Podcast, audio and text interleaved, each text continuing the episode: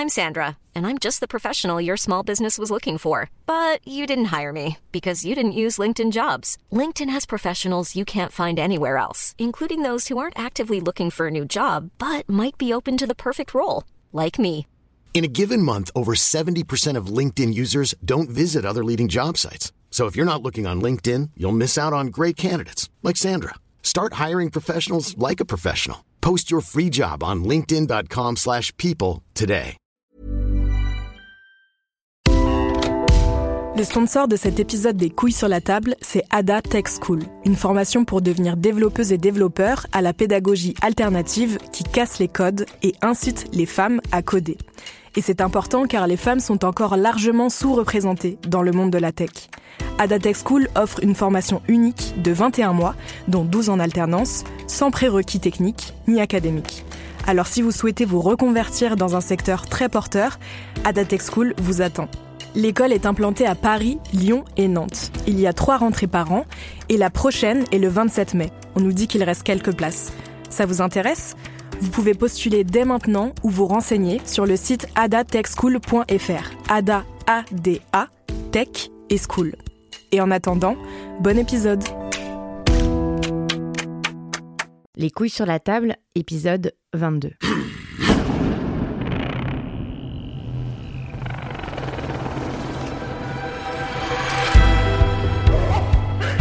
Suite de l'entretien avec le sociologue Éric Fassin. Après avoir pris le temps d'expliquer certains concepts indispensables dans les études de genre, on va revenir sur les événements marquants de cette année, vus au prisme des masculinités, et on commence avec l'attentat de Toronto. C'était le lundi 23 avril 2018, en plein centre-ville de Toronto, au Canada. Un homme fonce dans la foule au volant d'une fourgonnette. Il tue 10 personnes, dont 8 femmes. Juste avant, il avait posté un message sur Facebook. La rébellion Incel a débuté. Un incel dans le monde anglo-saxon, c'est un involuntary celibate, c'est-à-dire un célibataire involontaire. C'est le nom que se donnent certains hommes, plutôt jeunes, hétérosexuels, qui n'arrivent pas à avoir de relations satisfaisantes avec les femmes. Depuis quelques années, ils se regroupent par dizaines de milliers sur Internet pour de longues conversations misogynes et haineuses, avec appel au viol, au meurtre, etc. Le lendemain de l'attaque, la police a bien noté que le conducteur avait visé majoritairement des femmes. Il a été présenté comme un psychopathe déséquilibré, un cas isolé, pas comme un terroriste. Pourquoi Pourquoi est-ce qu'on ne parle pas d'attentats terroristes masculinistes On en discute avec Eric Fassin. Ce qui est intéressant, c'est que euh, nous avons aujourd'hui une catégorie de l'attentat terroriste qui est assez étroite, c'est-à-dire que euh, par exemple, euh, comme vous venez de le dire, si c'est un homme au nom du masculinisme, ça ne compte pas. si c'est un... une attaque, on dit, on dit c'est pas un attentat. Et si c'est un blanc au nom de la suprématie blanche, on ne parle pas non plus d'attentat le plus souvent, etc. Donc, en fait, ça veut dire que le terrorisme, c'est les autres. Il se trouve que dans le cas de l'attentat masculiniste, je ne connais pas d'attentat féministe. Euh, donc en fait, il n'y a pas de symétrie, il n'y a pas d'envers, il n'y a pas de. C'est-à-dire que c'est cela qui, à mon sens, souligne encore plus le fait qu'il s'agit d'un attentat. C'est que ça ne peut marcher que dans un sens. Tout le monde sait bien qu'il ne va pas y avoir, euh, je ne sais pas, un groupe de femmes qui va venir émasculer beaucoup d'hommes euh, au Sénat demain. Il faudrait vraiment un concours de circonstances qui me paraît que je préfère écarter de, de Ou une de ma femme réflexion. qui va arriver et qui va massacrer euh, des polytechniciens. Voilà. Là, je fais référence à, à, Tout à fait, à, la tuerie, euh, de enfin, à l'attentat. 1989. C'est ça, euh, de l'école polytechnique de Montréal, euh, 14 femmes mortes. Alors, c'était également au Canada, puisque donc euh, Montréal euh, en 89 et Toronto euh, en 2018. Et donc, euh, il y a une histoire du masculinisme qui a été étudiée au Canada. Euh, en particulier, ça n'est pas propre au Canada, bien entendu, mais disons qu'il y a- il y, a une histoire particulière peut-être euh, du, du masculinisme. Je crois que le, le masculinisme, euh, eh bien, c'est une sorte de culture du ressentiment, parce qu'après tout, foncer avec une voiture euh, sur des femmes, c'est ce qu'on a vu faire aux États-Unis, foncer sur des gens qui protestaient contre la suprématie blanche. Donc c'est la, la- la même chose. Ce qui est frappant, comme vous le soulignez, c'est que ce soit si difficile à penser en termes structurels. C'est-à-dire que, de genre. en fait, lorsqu'on pense ces questions, on va les réduire à des questions individuelles. Euh, c'est-à-dire que nous avons des outils pour penser le collectif, c'est-à-dire la structure, lorsqu'il s'agit des autres, mais pas lorsqu'il s'agit de nous. Et c'est la raison pour laquelle précisément il est utile de penser la masculinité. C'est-à-dire que penser en termes de genre la masculinité ou les masculinités, eh bien c'est une manière de dépasser le fait qu'il y aurait simplement des singularités psychologiques ou à l'inverse des traits universels. Non, il y a des configurations sociales, des configurations historiques. C'est ça qu'il faut essayer de penser. Donc il faudrait, je ne suis pas capable de le faire parce que je n'ai pas suffisamment de connaissances sur le Canada, mais il faudrait essayer de comprendre qu'est-ce que ça veut dire, ça, au Canada, aujourd'hui. Euh, encore une fois, il ne s'agit pas de dire que ce serait une exception canadienne mm. radicale, mais que, à ma connaissance, il n'y a pas eu euh, tout à fait la même chose euh, en France pour, pour l'instant. Donc je, je, crois que l'intérêt d'avoir des outils comme ceux des sciences sociales, de la sociologie, de l'anthropologie, de la science politique, etc., c'est d'essayer de penser au-delà de l'évidence il y a un type bizarre, ou bien les hommes sont comme ça. Il y a autre chose à penser. Quelles sont les conditions sociales qui font que quelque chose devient possible, que ça prend telle ou telle forme?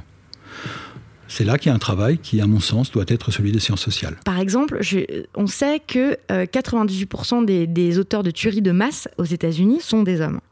On sait que 88% euh, des meurtres aux États-Unis sont commis par des hommes. Comment ça se fait qu'on ne le souligne pas plus, ça? Bien parce que, je crois, nous ne voulons pas penser les logiques structurelles.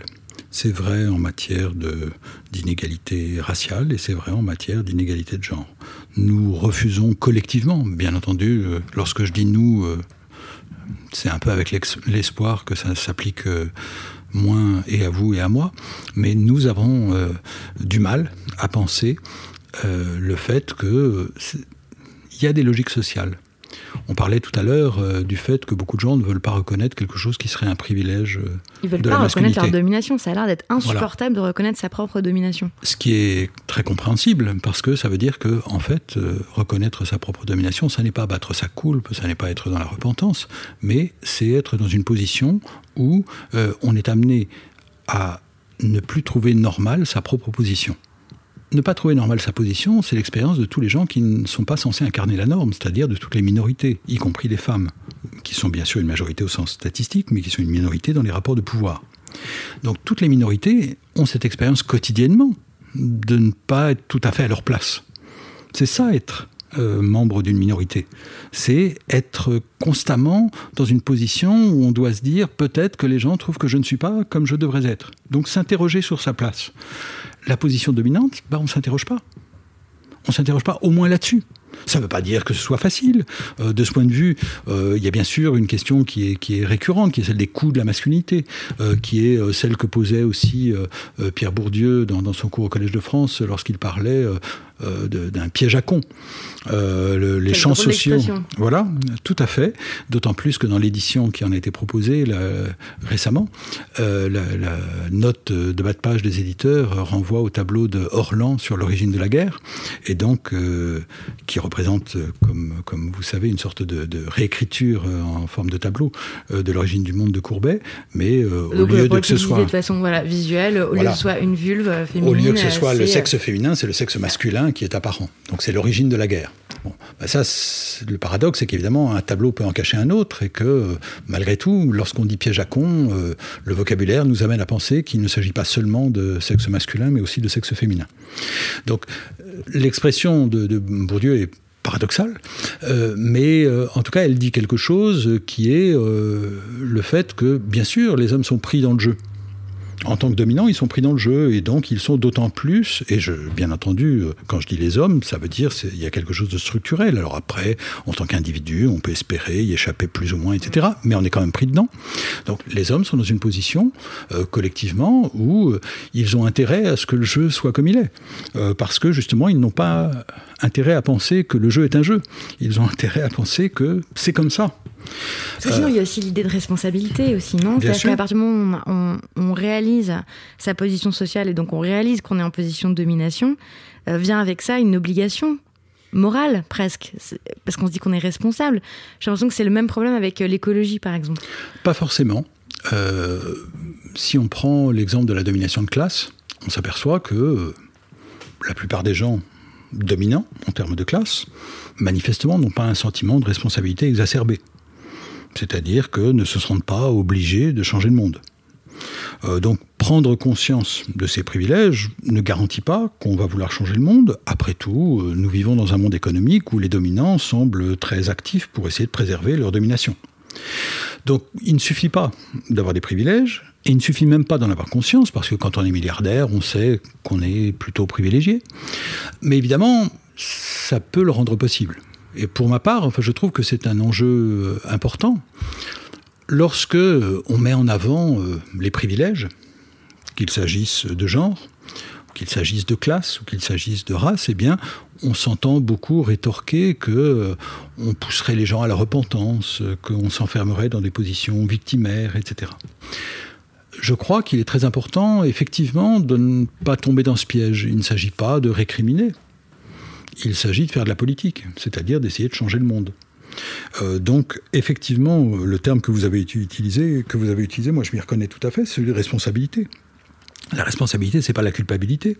Par exemple, le fait que je sois un homme dans le champ des études de genre ne me donne pas un sentiment de culpabilité. Et si j'étais tenté par la culpabilité, je voudrais la refouler parce qu'elle me paraîtrait contre-productive. En revanche, ça me donne un sentiment de responsabilité. C'est qu'est-ce que j'en fais? Qu'est-ce que je fais de cette position? Est-ce que je peux l'utiliser d'une manière qui fasse bouger les choses par rapport précisément à ce que je crois juste? Donc, la responsabilité, oui, mais c'est pas mécanique du tout. Euh, manifestement, la domination et la conscience de la domination n'impliquent pas toujours un sentiment de responsabilité. La plupart du temps, c'est un sentiment de satisfaction et une indignation à l'idée qu'on puisse euh, nommer les choses, euh, nommer le privilège, ou bien à l'inverse, ça peut être un sentiment de culpabilité qui risque de paralyser. Parce que finalement, si je suis coupable, eh bien, qu'est-ce que je peux faire? Je crois que il faut éviter ce double péril, celui de, l'indignation vertueuse, mais aussi celui de la culpabilité honteuse. En fait, il y a une responsabilité, mais qui est une responsabilité pour tout le monde, parce que beaucoup d'entre nous avons au moins certains, certains privilèges. La question n'est pas tant de, battre notre coulpe que de d'essayer d'en faire quelque chose. Euh, vous avez aussi beaucoup travaillé sur le genre en politique. Donc ça fait un peu plus d'un an, mais le 7 mai 2017, euh, ça a été élu Emmanuel Macron, donc cet homme de 39 ans, élu président de la République, à qui tous les commentateurs médiatiques quasi unanimement euh, reconnaissent tout un tas de qualités, euh, l'audace, le courage, l'ardeur, etc. qualités et compétences qui sont aussi des qualités traditionnellement attribuées aux hommes. Donc qu'est-ce que Macron nous raconte de la masculinité? Quel genre de masculinité est-ce qu'il incarne? Alors, c'est pour dire les choses rapidement et peut-être superficiellement, enfin au risque d'être superficiel, mais je dirais que euh, la présentation de la personne privée euh, d'Emmanuel Macron euh, pouvait amener à penser qu'il y avait en quelque sorte du trouble dans le genre. premièrement, le fait qu'il soit marié à une femme plus âgée, qui a été beaucoup commentée. Deuxièmement, le fait qu'il n'ait pas d'enfant, ce qui euh, est une première pour un président de la République. Et troisièmement, des rumeurs euh, diverses sur sa sexualité. Donc ces trois éléments auraient pu euh, laisser penser que, au fond, ça changeait quelque chose, que la personne qu'il est changeait quelque chose, mhm. qu'il y avait une sorte de modernisation de la fonction, qu'après tout, on n'était pas obligé d'être dans l'éternelle répétition des mêmes figures. Euh, du papa, quoi, euh, paternel, euh, qui a fait son service militaire. De l'homme le vrai. ouais, c'est ça. Donc de la masculinité hégémonique. Mhm. Qu'est-ce que ça change? Rien. C'est-à-dire que le discours d'Emmanuel Macron, politiquement, mais aussi sa manière d'exercer le pouvoir, est très conforme aux canons les plus traditionnels, voire les plus archaïques, puisqu'il euh, joue euh, d'une image monarchique. La concentration du pouvoir, le, ton, euh, disons, sans nuance, l'affirmation d'une autorité incontestable, tout ça, au fond, il n'y a rien de plus traditionnel. Ni la jeunesse euh, du président de la République, ni les autres euh, petits décalages dans son image en termes de genre et de sexualité. Rien de tout cela ne change rien, c'est-à-dire qu'au fond, Peut-être que la personne privée est un petit peu différente, mais ça ne change rien, de même que euh, dans l'histoire, euh, des figures de pouvoir importantes ont pu, en privé, c'est ce que rappelle Connell, ont pu en privé avoir, par exemple, des, des masculinités subordonnées, c'est-à-dire je sais pas, des personnages comme Hoover qui était travesti, enfin qui se travestissait bien volontiers. Hoover, pardon, le euh, patron du FBI, aux États-Unis dans, dans, les grandes années, si l'on peut dire, et qui a, qui a eu une influence politique considérable eh bien, ça ne changeait rien. En fait, c'était un homme de pouvoir. De ce point de vue-là, euh, je pense à la pièce euh, des anges en Amérique, euh, qui s'ouvre de, Tony Kushner, qui est, une, pièce qui m'avait intéressé dans, les travaux sur l'histoire de l'homosexualité, puisque ça raconte les années SIDA en quelque sorte. Et en particulier à partir d'un personnage qui ouvre la pièce, qui s'appelle Roy Cohn, qui était en quelque sorte l'assistant de Richard Nixon dans les années 50 dans la lutte contre le macartisme. Enfin, dans le macartisme, pardon, dans la lutte contre le, communisme. Et euh, ce, personnage inflexible, eh bien, au début des années 80, dans la pièce, euh, qui est une pièce des années 90, il est en train de euh, mourir du sida. Et son médecin lui dit qu'il a le sida. Et il dit c'est pas possible. C'est pas possible parce que c'est juste les, les tapettes qui ont le sida. C'est pas les gens comme moi qui sont des vrais hommes. Mm-hmm. Et ça n'est pas bien sûr qu'il se mente à lui-même sur le fait qu'il n'aurait pas eu de relations sexuelles avec des hommes. Il a eu des relations sexuelles avec des hommes, oui, mais lui, c'est un homme. Donc en fait, ce que ça nous dit aussi, c'est que euh, on peut, en quelque sorte, avoir euh, des écarts par rapport à la norme en termes euh, de stéréotypes de genre, de sexualité, etc mais ça peut ne rien changer du tout, parce qu'on peut les réaffirmer à travers l'idée que oui, mais ça ne change rien, ça ne change rien parce que je suis un homme, un vrai, etc. Et peu importe si c'est uniquement en termes je sais pas, d'apparence physique, de pratique, de, enfin de style, de, de pratique sexuelle, etc. Peu importe. En réalité, ce qui compte, c'est le pouvoir. Parce que la masculinité, c'est le pouvoir. Donc, ce que nous dit Emmanuel Macron, c'est je suis différent, ça veut dire quoi? Ça veut dire j'ai une image qui a l'air de moderniser un peu la fonction. Mais la réalité, c'est le pouvoir. La réalité de l'homme politique, c'est d'abord qu'il est politique. C'est pour cela qu'il est un homme. C'est pas parce qu'il est un homme qu'il est une figure de pouvoir, c'est parce qu'il a du pouvoir que c'est un homme. Donc, en ce sens-là, réaffirmer la vraie masculinité, la masculinité hégémonique, eh bien, ça passe par le pouvoir. Parce que tout ça, c'est pas que des symboles, c'est des réalités. La réalité de qui a le pouvoir. Et justement, est-ce qu'on peut dire que Emmanuel Macron, euh, typiquement, c'est cette euh, masculinité hégémonique qui est en train de bouger euh, celle, celle, la masculinité aujourd'hui en France, là, hégémonique, c'est en gros celle d'Emmanuel Macron? Je ne sais pas, mais ce que je dirais en tout cas, c'est que peu importe, au fond, parce que ce qui compte, c'est qu'il a le pouvoir et qu'il l'exerce d'une manière qui nous laisse à penser que le pouvoir ne saurait être troublé. Il peut y avoir du trouble dans le genre, nous dit-il, en substance, mais il n'y a pas de trouble dans le pouvoir. Donc ça nous rappelle que malgré tout, tout ce dont nous parlons depuis tout à l'heure, c'est pas simplement, euh, et c'est pour ça que j'insistais sur la définition de John Scott, c'est pas simplement le fait qu'il y a des hommes et il y a des femmes, mais c'est que ça nous parle du pouvoir. C'est pas simplement le pouvoir des hommes sur les femmes, c'est à travers le pouvoir des hommes sur les femmes et euh, de certains hommes sur d'autres hommes, eh bien c'est l'ensemble des rapports de pouvoir. Donc il faut partir du pouvoir si on veut penser la masculinité et non pas partir des hommes. Autre homme politique, comment ne pas en parler? Surtout que vous êtes un fin connaisseur de la culture et du monde politique aux États-Unis. Donc, euh, bon, je résiste pas à lancer euh, un peu de discussion sur la, masculinité qu'incarne Donald Trump. Euh, par où commencer? Qu'en dire? Bah, Il y a quelque chose de frappant, c'est que d'abord, c'est une masculinité. Comme, comme, le disaient il y a quelques années Elsa Dorlin et Catherine Achin, lorsqu'elles avaient écrit sur euh, Nicolas Sarkozy. Euh, ah oui, la masculinité mascarade. Voilà, mm. qui était repris euh, de, John Rivière, une psychanalyste qui, à la fin des années 20, je crois en 1927, avait publié un article sur la féminité mascarade. la mascarade, c'est quoi? Eh bien, c'est en quelque sorte de, surjouer. de surjouer pour affirmer ce qui ne va pas de soi. Donc on a, on a l'impression que Trump est un personnage presque parodique. donc oui, il y a du trouble dans le genre, dans la mesure où aujourd'hui, celui qui incarne la masculinité euh, politique par excellence, eh bien, paraît une caricature. De même que Berlusconi. De même, à certains égards, que Nicolas Sarkozy. C'est-à-dire en faire trop. En faire trop, ça veut dire que ça ne va plus de soi. Ça veut dire qu'on n'a plus l'impression que je n'ai même pas besoin de me poser de questions. On n'a pas l'impression que des générations anciennes s'interrogeaient autant sur la nécessité de démontrer de manière flamboyante leur masculinité. J'utilise le terme. Il en parle tout le temps. Voilà. Et, si j'utilise le terme de flamboyant, c'est parce qu'on l'utilise davantage, d'habitude, à propos de l'homosexualité. En, parce que en anglais, flamboyant, c'est vraiment un, mot euh, qu'on utilise pour définir euh, les, les, euh, gays. Une manière, disons, flamboyante d'afficher une homosexualité qui est aussi un écart à la norme de genre pour, pour les hommes ça, ça dit quelque chose. C'est-à-dire que, en fait, on s'aperçoit pour euh, ces hommes politiques qu'ils ont besoin d'en faire trop.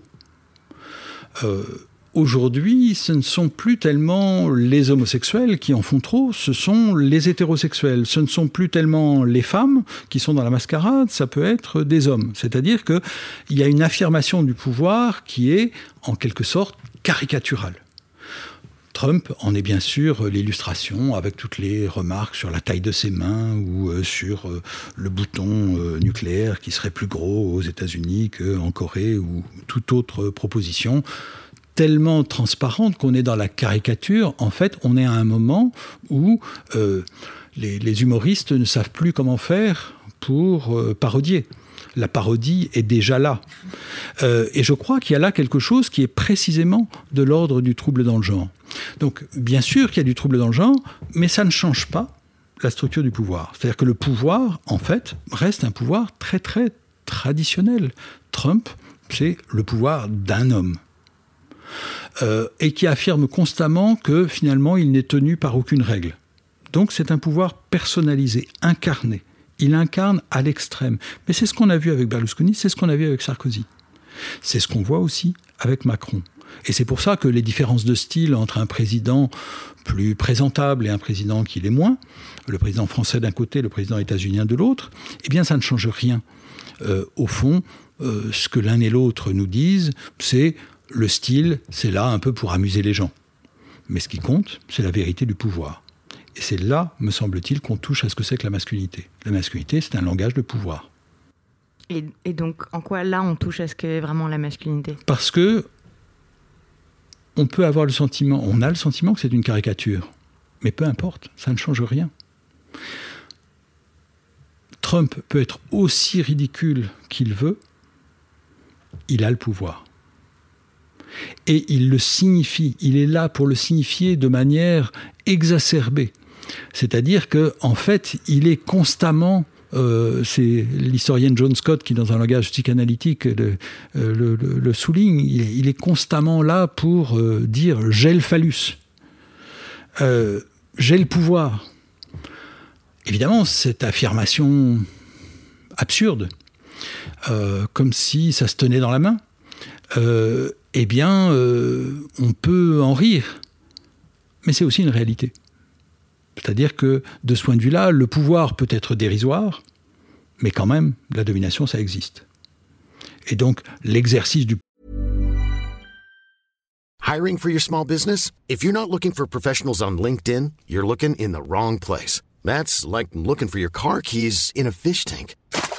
LinkedIn helps you hire professionals you can't find anywhere else, even those who aren't actively searching for a new job but might be open to the perfect role. In a given month, over 70% of LinkedIn users don't even visit other leading job sites. So start looking in the right place. With LinkedIn, you can hire professionals like a professional. Post your free job on linkedin.com slash people today. Quality sleep is essential. That's why the Sleep Number smart bed is designed for your ever-evolving sleep needs. Need a bed that's firmer or softer on either side? Helps you sleep at a comfortable temperature? Sleep Number smart beds let you individualize your comfort so you sleep better together. JD Power ranks Sleep Number number 1 in customer satisfaction with mattresses purchased in-store. And now save 40% on the Sleep Number limited edition smart bed for a limited time. For JD Power 2023 award information, visit jdpower.com/awards. Only at Sleep Number stores or sleepnumber.com. Pouvoir lorsqu'on est euh, Donald Trump, c'est une réalité. Ça a des effets sur le monde. Quelqu'un qui est une sorte de figure bouffonne, euh, et c'était déjà le cas avec Berlusconi, mais là on en a une version en quelque sorte euh, magnifiée par l'importance des États-Unis, eh bien c'est peut-être un bouffon, mais il a le pouvoir. Et c'est ça aussi ce qu'est la masculinité. C'est-à-dire voilà, la, masculinité, c'est un langage de pouvoir. Encore une fois, euh, c'est pour ça que ça parle de pouvoir. C'est que c'est pour ça aussi que ça n'est pas seulement indexé sur le fait qu'il y a des hommes et des femmes. C'est entre deux hommes. Entre deux hommes, lequel est un homme? Lequel est un vrai homme? C'est-à-dire est plus un homme que l'autre. Euh, donc la masculinité, c'est un des intérêts de parler de masculinité, c'est pas simplement les hommes et les femmes, euh, c'est que même entre hommes, les jeux de la masculinité sont des rapports de pouvoir, mais aussi parfois entre femmes. Mais on voit bien que par exemple, je sais pas, un homme qui viole un homme, euh, eh bien c'est une manière de lui dire qui des deux est l'homme et qui des deux ne l'est pas. Donc on sait bien que le pouvoir passe par la masculinité et la masculinité passe par le pouvoir. C'est un jeu où, en quelque sorte, l'un construit l'autre et l'autre construit euh, l'un. On n'est pas dans quelque chose où il y aurait une sorte de vérité antérieure, c'est une sorte de construction mutuelle.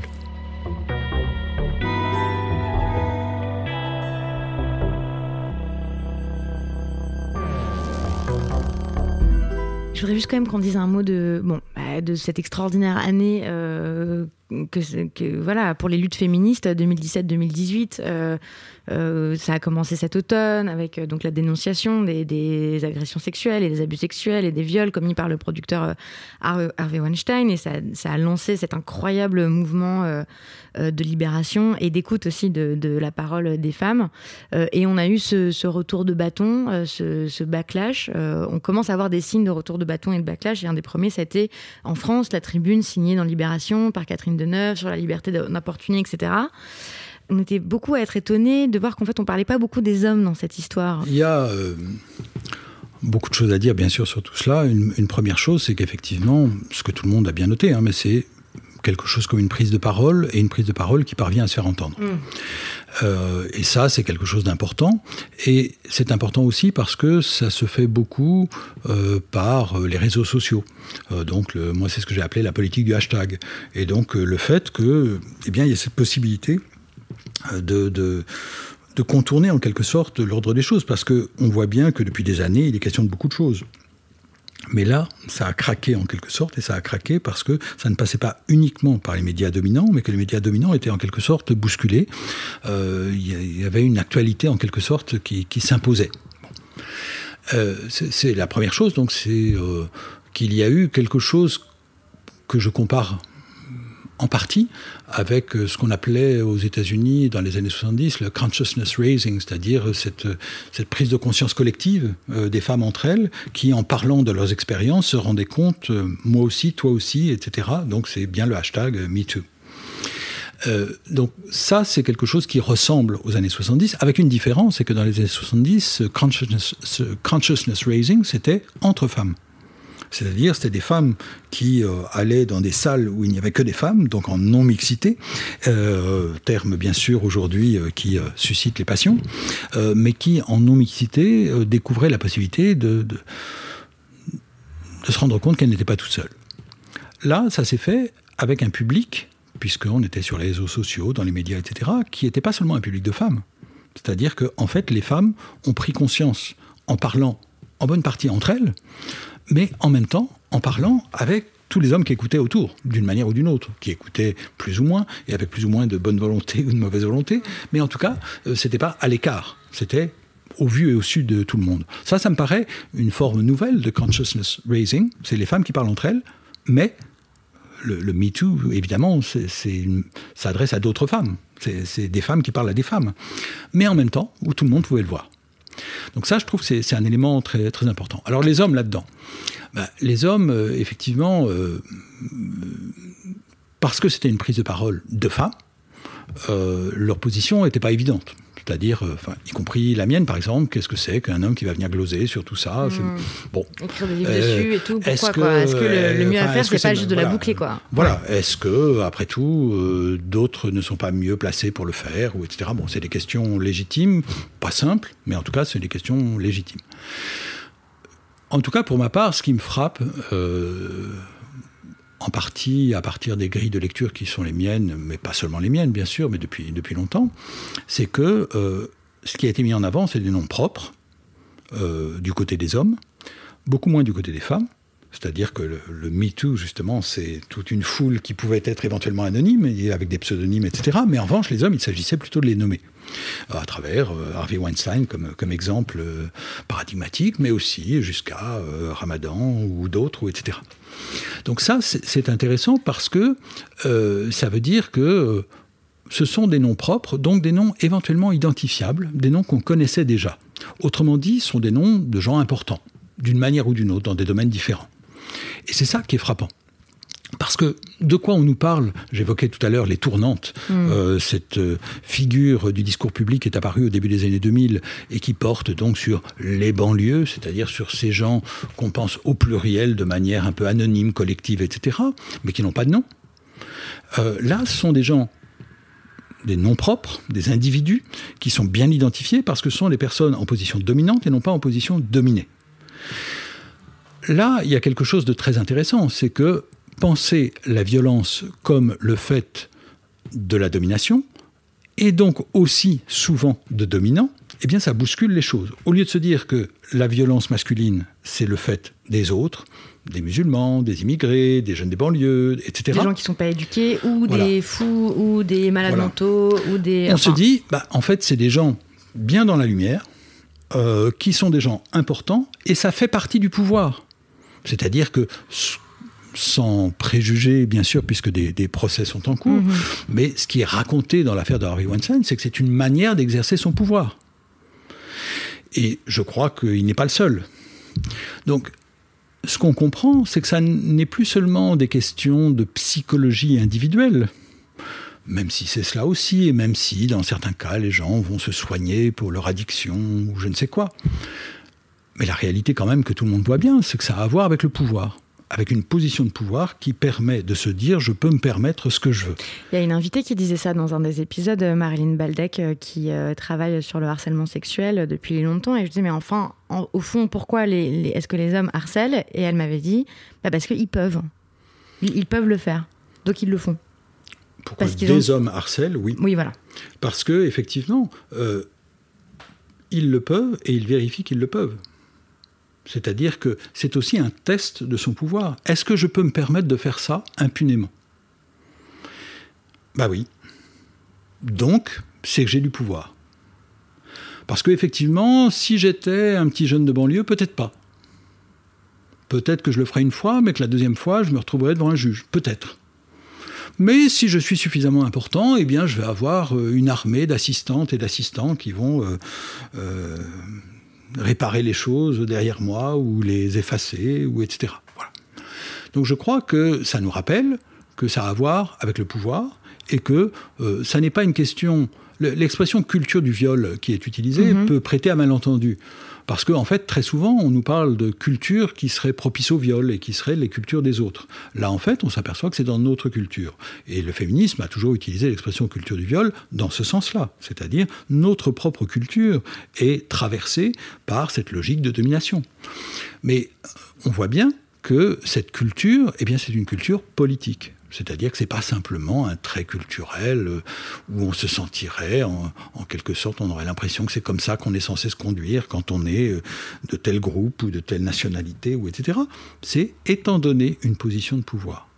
Donc je crois que un des enjeux très importants de ce qui s'est passé à ce moment-là, c'est qu'au lieu de se dire seulement les hommes en général, ou au lieu de se dire les hommes des autres cultures, on s'est dit les hommes pour autant que c'est une manifestation de pouvoir. Alors bien sûr, le pouvoir n'existe pas qu'en haut de la société.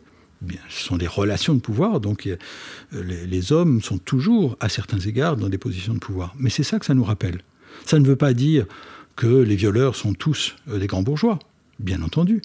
Il ne s'agit pas de renverser le stéréotype selon lequel euh, les violeurs c'est les autres pour se dire finalement c'est uniquement les, les élites. C'est pas ça. Mais en revanche, ça nous aide à penser autrement qu'en termes de culture, la culture du viol, de la pensée en termes de pouvoir. Ce qui est bien sûr le sens euh, de cette expression pour le, pour le féminisme, mais au lieu de penser de manière indifférenciée, eh bien, ça nous permet de penser en incluant des dimensions de classe, de race, de nationalité, etc. J'aimerais euh, qu'on termine euh, en revenant sur votre parcours de, de chercheur et d'universitaire. pourquoi vous, vous êtes mis à vous intéresser aux études de genre? Alors, c'est une question qu'on m'a souvent posée que je me pose souvent. Euh, la réponse euh, la plus évidente, euh, c'est que les premiers textes que j'ai écrits dans ce domaine, c'est au, au début des années 90. même si c'était un peu préparé par d'autres choses avant, mais c'est au début des années 90, à un moment où j'habitais aux États-Unis où je travaillais sur les États-Unis, et donc à un moment où ces questions étaient omniprésentes. Et à un moment aussi où elles étaient invisibilisées en France. Donc le fait d'être français, de m'intéresser aux États-Unis, d'être en lien avec les deux pays, euh, me mettait dans cette position d'incompréhension, c'est-à-dire de me dire pourquoi ces questions-là sont-elles si présentes aux États-Unis et si peu présentes en ce moment du moins en France dans l'espace public. Ça ne veut pas dire bien entendu qu'il n'y avait pas de féministes en France, mais ça veut dire que le débat public ne faisait aucune place à ces questions. Alors que si on ouvrait le New York Times, tous les jours, on avait des questions sur le harcèlement sexuel, sur euh, euh, les viols, sur euh, les stéréotypes masculins, féminins, etc. C'était une question omniprésente. Donc c'est un élément de, de contexte très important, c'est que en fait mon travail depuis euh, la fin des années 80, le début des années 90, euh, consiste principalement à essayer de comprendre ce que j'appelle l'actualité, c'est-à-dire un monde qui est en train de bouger sous nos pieds. Et donc, j'ai d'abord travaillé sur les États-Unis parce que ces questions se posaient de manière exacerbée aux États-Unis et qu'elles restaient largement incompréhensibles ou incomprises du point de vue français. Et ensuite, j'ai beaucoup plus travaillé côté français parce que précisément elles émergeaient depuis la fin des années 90 et aussi parce que euh, m'intéresser à ces questions en France était euh, une manière d'intervenir dans ces débats en France et pas simplement de les analyser de l'extérieur. Donc, travailler sur l'actualité, sur ce qui est en train de bouger, eh bien, euh, c'est la première explication. Après, il y a sans aucun doute des explications qui tiennent à mon histoire personnelle, mais celles-là, pour l'instant, euh, ne sont pas faites pour être ah, vous analysées. Vous voulez pas, euh, Pour l'instant, on verra bien. Peut-être un jour vous écrirez un essai là-dessus. Peut-être, mais en tout cas. Euh, Parce que tous les sujets de recherche sont quand même à un moment ou à un autre, surtout en sciences sociales, j'imagine, motivés par quelque chose d'intime. Bien entendu, bien entendu. On ne passe pas sa vie à travailler sur des questions et à s'engager sur ces questions euh, sans que ça ait à voir avec la personne qu'on est. Simplement, les manières dont ça a à voir avec la personne qu'on est sont complexes. Euh, et donc, il ne s'agit pas simplement de dire qu'on va révéler des secrets, mais en fait, euh, voilà, de même que comprendre le monde est compliqué, se comprendre soi-même n'est pas très facile. Hmm. Pour terminer, je, demande toujours à la fin des épisodes l'œuvre artistique que vous avez envie de recommander. Quelle est la vôtre? Quelles bah, sont les vôtres? Bah, Écoutez, je, je, recommanderais différents tableaux euh, qui sont euh, des tableaux qui représentent une sainte une sainte qui s'appelle Sainte Vilgefort. Euh, il y a par exemple un tableau, de Bosch euh, qui est euh, à Venise, dans le musée de l'Académie, et qui a été restauré récemment, et qui montre cette sainte crucifiée. Et cette sainte, la restauration permet de le voir, eh bien, elle est barbue.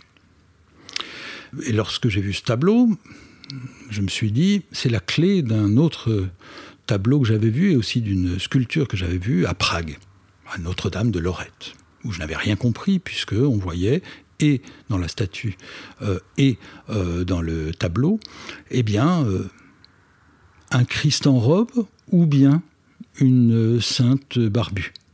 Je ne savais pas trop, il n'y avait pas d'explication. Et euh, grâce euh, à ce tableau de Bosch euh, dans cette petite exposition à l'Académie de, Venise, eh bien, j'ai appris l'existence de cette figure de la sainte Vilgeforte. Alors Vilgeforte, c'est un nom qui est, qui est très variable selon les pays. dans certains pays, on va parler de sainte Livrade ou Livrada. en, allemand, c'est Kümmernis. En, en, français, il y a aussi sainte Débarras. Et c'est une débarras. Débarras, comme se débarrasser, se délivrer. Euh, et Vilgeforte, semble-t-il, renvoie à Vierge forte.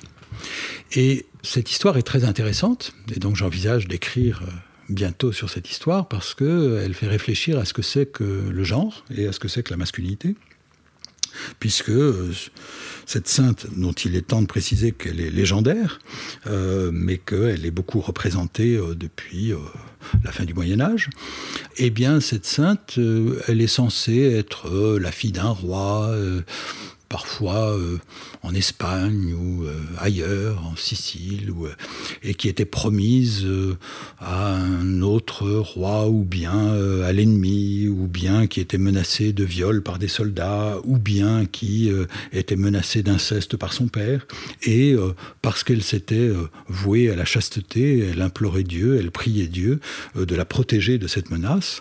Et la réponse a été une barbe qui euh, poussait instantanément, dissuadait euh, les assauts euh, sexuels les demandes en mariage, les viols, l'inceste, etc.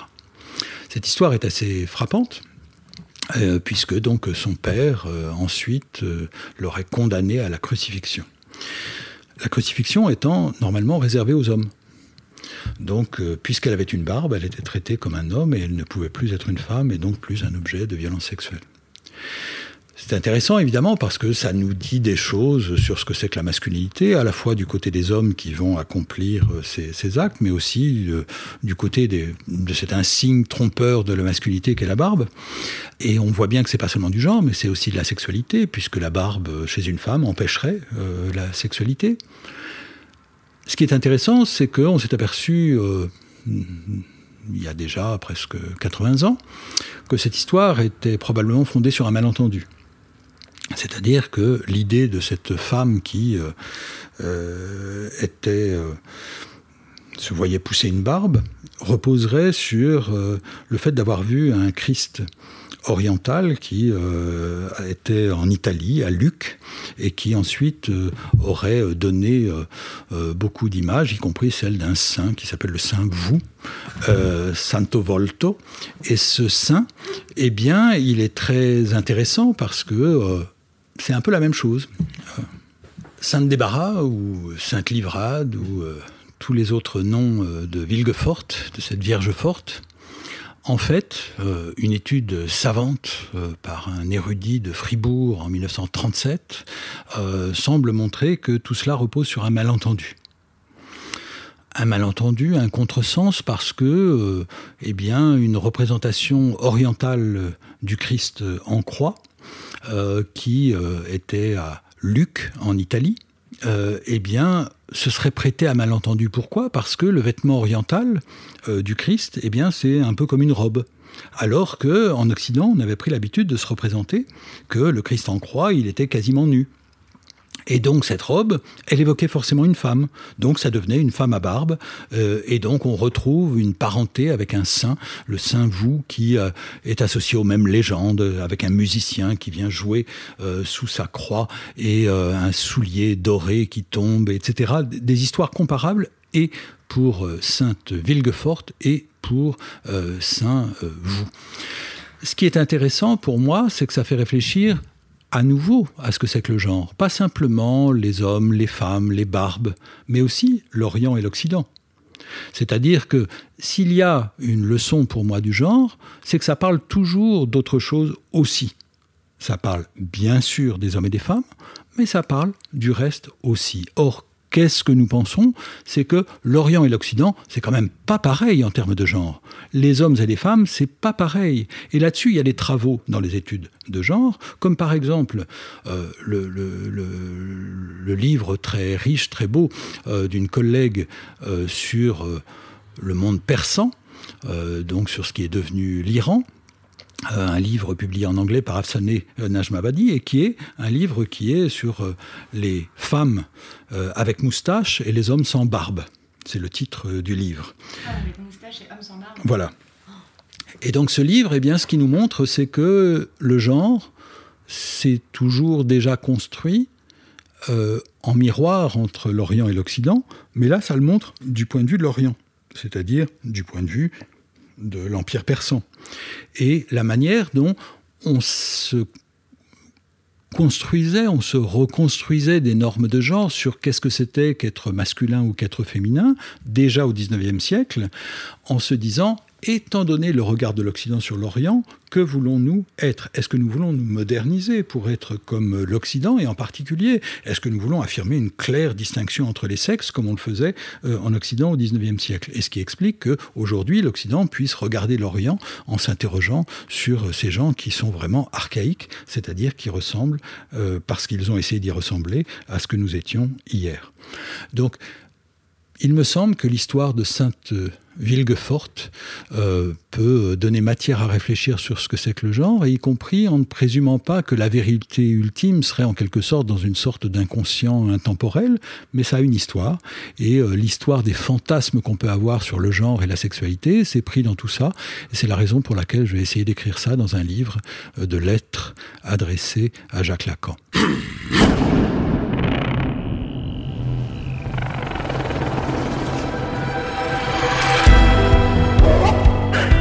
C'était le 22e épisode des couilles sur la table. Qu'avez-vous pensé de ce grand entretien? Parlez-en autour de vous sur les réseaux sociaux, ça nous aide vraiment à nous faire connaître. Vous retrouverez toutes les références des œuvres mentionnées pendant cette conversation sur le site internet de Binge Audio, b i n g -E. Merci beaucoup pour tous vos messages, vos remarques, vos questions. C'est vraiment bon de savoir qu'on est écouté. Bisous et à bientôt. Binge